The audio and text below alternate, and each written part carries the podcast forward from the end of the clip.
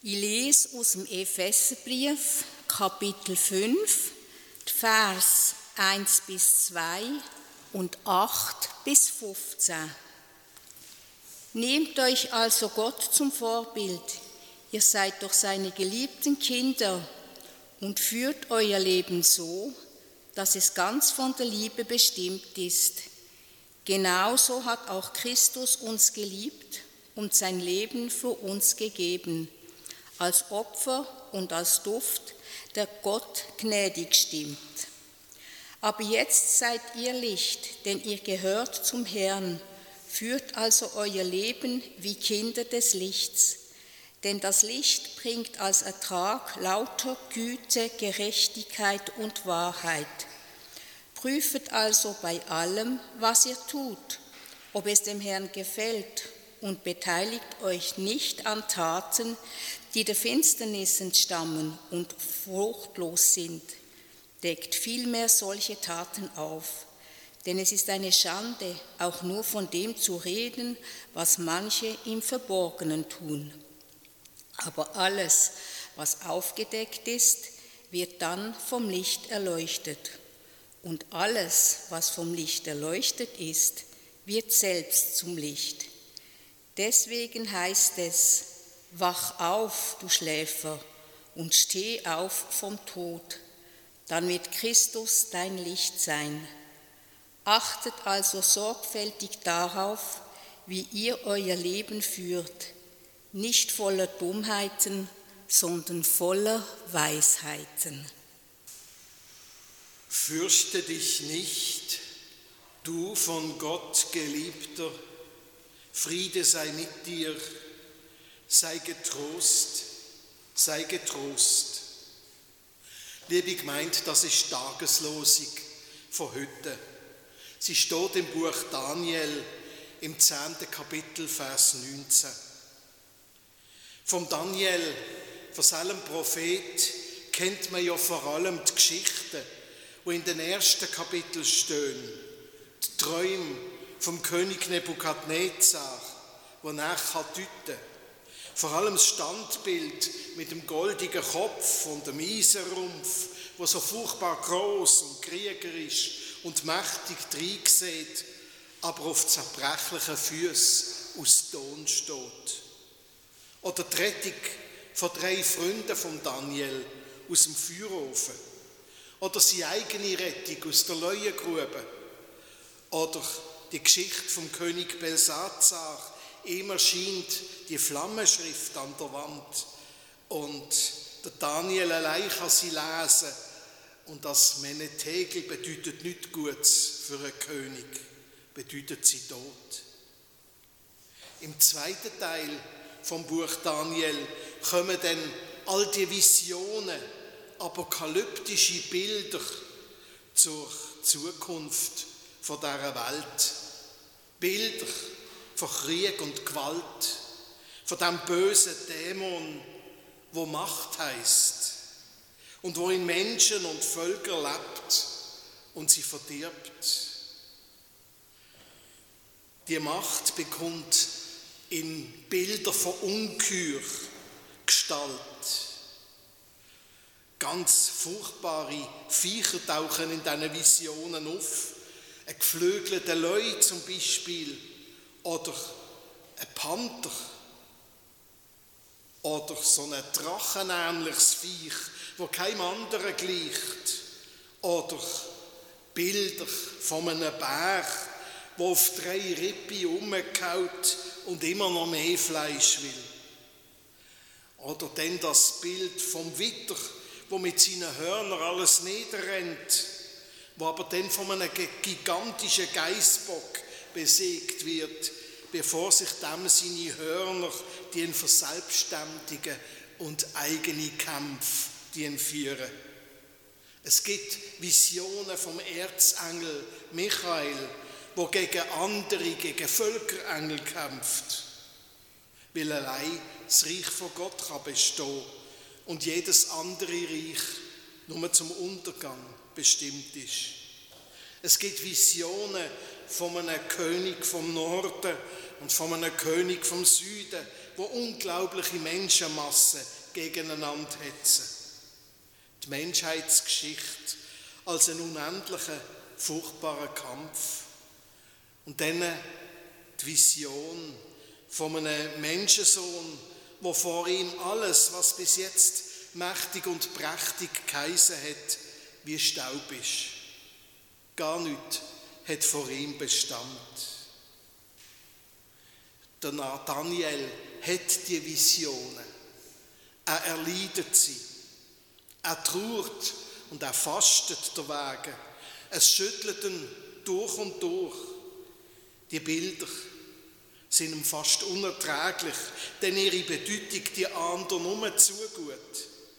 Seine eigene Zeit ist ja eine unmenschliche Zeit, gesehen voller Gewalt, Krieg und Verzweiflung. Er hat als Jugendlicher seine Heimat Jerusalem gesehen brennen. Und er ist verschleppt worden in eine Stadt weit weg. Ganz eindrücklich, faszinierend und erschreckend in seiner Vision ist seine menschenähnliche Gestalt, wo soll der Lösung, die Entscheidung bringen. Ihre kann man erst recht nicht standhalten. Er beschreibt die Gestalt so, sein Leib war wie ein gleißender Edelstein, sein Angesicht sah aus wie ein Blitz und seine Augen wie glutrote Feuerfackeln und seine Stimme war wie das Brausen unendlich vieler Menschen. Vor deren Erscheinung sinkt der Daniel kraftlos am Boden. Und genau dann kommt's. Das Wichtigste in diesen apokalyptischen Visionen, in diesen Kämpfen, Keimzahlen und Bilder, wo das Buch Daniel davon erfüllt ist. Das Wichtigste von dem ganzen rätselhaften Buch vom Prophet Daniel. Er spürt die Gestalt, er spürt den Menschensohn, wo so unerreichbar heilig ist und alles überwindet, wo, ihn auch verschreckt hat am Anfang. Er spürt von ihm eine Hand auf seine Schultern und die Hand, die druckt ihn nicht eben ab oder schiebt ihn auf die Seite. Nein, sie richtet ihn auf. Sie gibt ihm Kraft. Und dann redet sie zu ihm, die Gestalt. Und die mächtige Stimme ist plötzlich ganz für ihn da.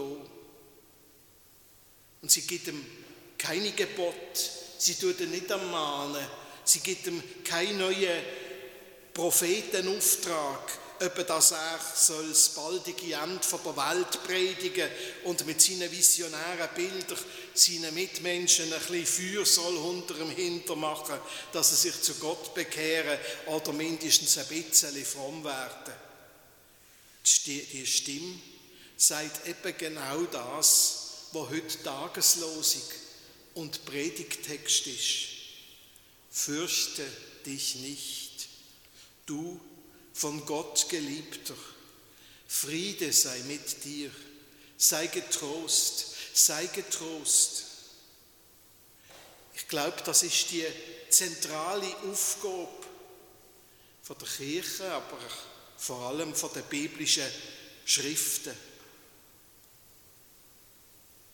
Auch vom Gesetz und von den Propheten, auch vom Danielbuch und von der Johannesapokalypse dass sie uns nicht Angst einjagen, sondern dass sie uns, ein Stück Angst die nehmen, wo über die biblische Botschaft nutzt, um anderen Angst einzujagen. Und sei es auch nur, dass sie durch das wieder ein bisschen frömmer und brav werden, wo über die biblische Botschaft nutzt, um anderen Angst einzujagen. Da zeigt er damit, dass er selber auch schon längst befallen ist von seinem Dämon macht. Meistens sind Hass und Angst und Sektenprediger ja vor allem mit einem beschäftigt, mit Recht haben gegen andere. damit zu überzeugen, zu beweisen, dass sie im Recht sind, gerecht und Andersdenkende halt dann im Unrecht, sündig verloren oder mindestens schon böse im Rutschen. Da geht es dann in Wirklichkeit weniger um Worte als eben um die eigene Macht.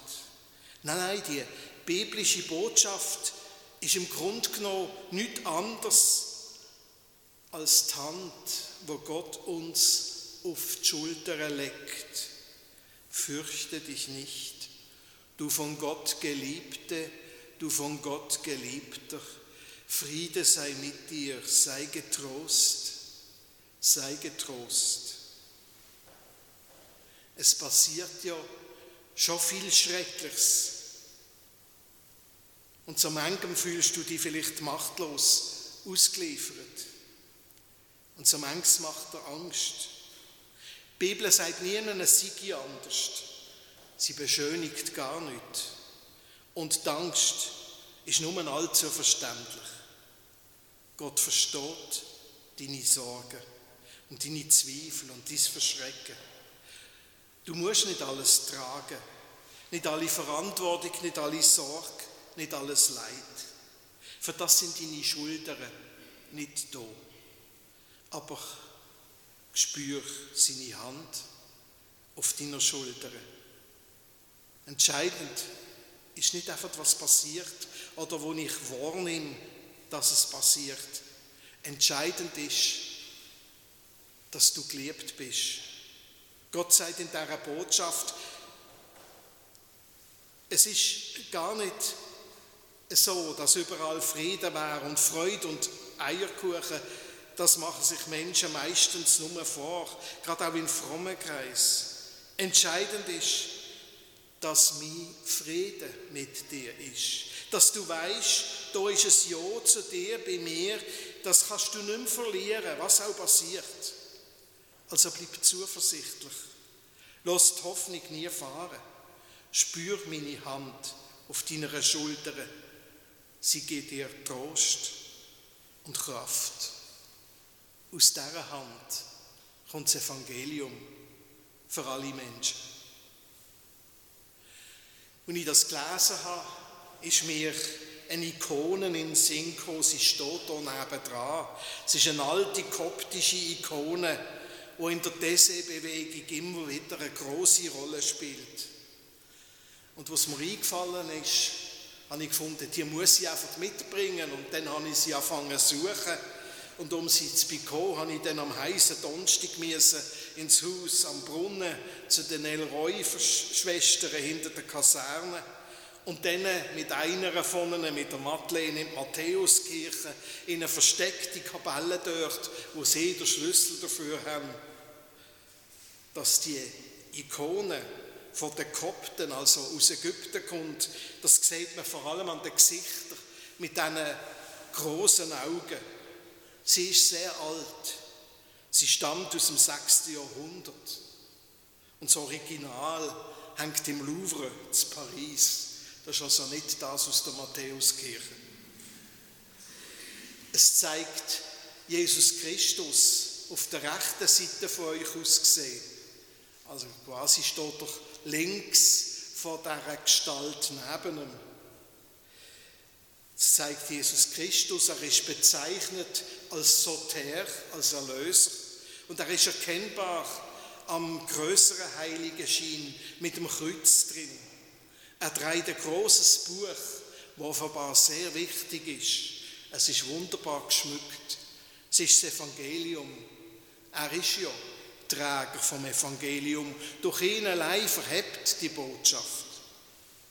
Und daneben steht ein Mensch, schon ein älterer Mensch, es ist der Abt Menas, wo in Ägypten schon früh verehrt worden ist. Der Menas ist Soldat ist dann später Mönch geworden und dann Abt in einem Kloster zu Ägypten. Bei der letzten großen Christenverfolgung, wo es unter dem Kaiser Diokletian gegeben hat, ist er im Jahr 296 brutal hingerichtet worden. Also ein Märtyrer. Es ist gerade wie in einer Szene aus dem Buch Daniel. Die beiden schauen einander nicht an, sie schauen geradeaus. Vielleicht auf das, was noch passieren wird. Vielleicht in Zukunft. Sie sind auf Augenhöhe, wie Freunde.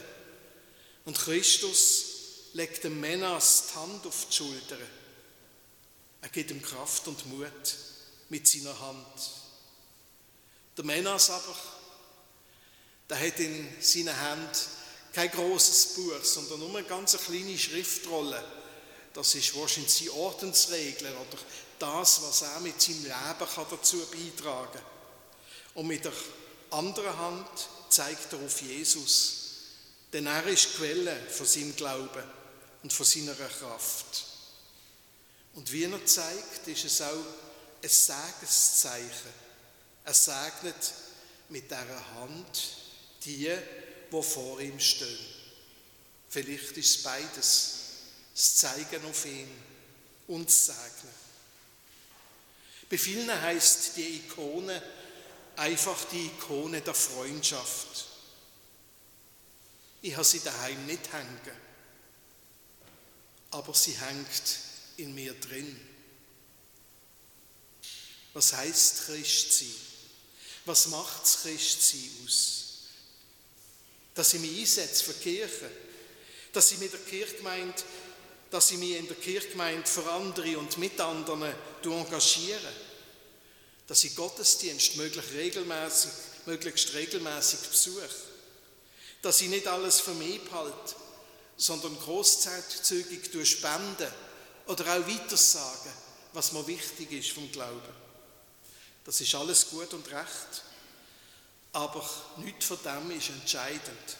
Das Entscheidende kann eben nicht ich machen. Christsein heisst, dass ich seine Hand auf meiner Schulter spüre, dass ich seine Hand auf meiner Schulter glaube, dass ich mich gehabt und geliebt weiß, dass ich ihm vertraue und mir sagen lasse, Du bist geliebt von Gott. Du bist es wert, von ihm geliebt zu werden. Mit all deinen Mucken und all deinen Fehlern. Fürchte dich nicht, du liebwerter Mensch. So heißt es in der alten Zürcher Bibel. Fürchte dich nicht, du liebwerter Mensch. Friede sei mit dir. Sei stark, sei stark. Ich weiß nicht, was dir für ein Bild von Gott habt und was für ein Bild von euch selber. Aber Bilder, wo wir haben, die prägen uns. Innere Bilder, ob wir wollen oder nicht. Ich habe gesagt, ich habe das Bild vom Abt Menas und von Christus in mir drin aufgehängt. Es ähnelt ganz stark ein Bild von Daniel und seinem gewaltigen Menschensohn und Erlöser, seiner Erscheinung, die er sieht in seiner Vision. Dem, wo ihm die Hand auf die Schulter legt und ihm sagt, fürchte dich nicht, du von Gott geliebter, Friede sei mit dir, sei nur getrost, sei getrost. Glaube, Gottesbilder, Wort aus der Bibel. Sie sind dazu da, uns Angst zu nehmen, uns im tragischen Durcheinander von dieser Welt Frieden zu geben, dass wir nicht wie gelähmt sind, uns zu helfen, dass wir betrost bleiben, auch heute und morgen. Meine Hoffnung und meine Freude, meine Stärke, mein Licht, Christus, meine Zuversicht. Auf dich vertraue ich und fürchte mich nicht. Auf dich vertraue ich und fürchte mich nicht. Singt das ruhig mit und wenn wir es dann nach dem Gebet singen, denk dabei an seine Hand auf deiner Schulter. Du, du liebwerte Mensch. Amen.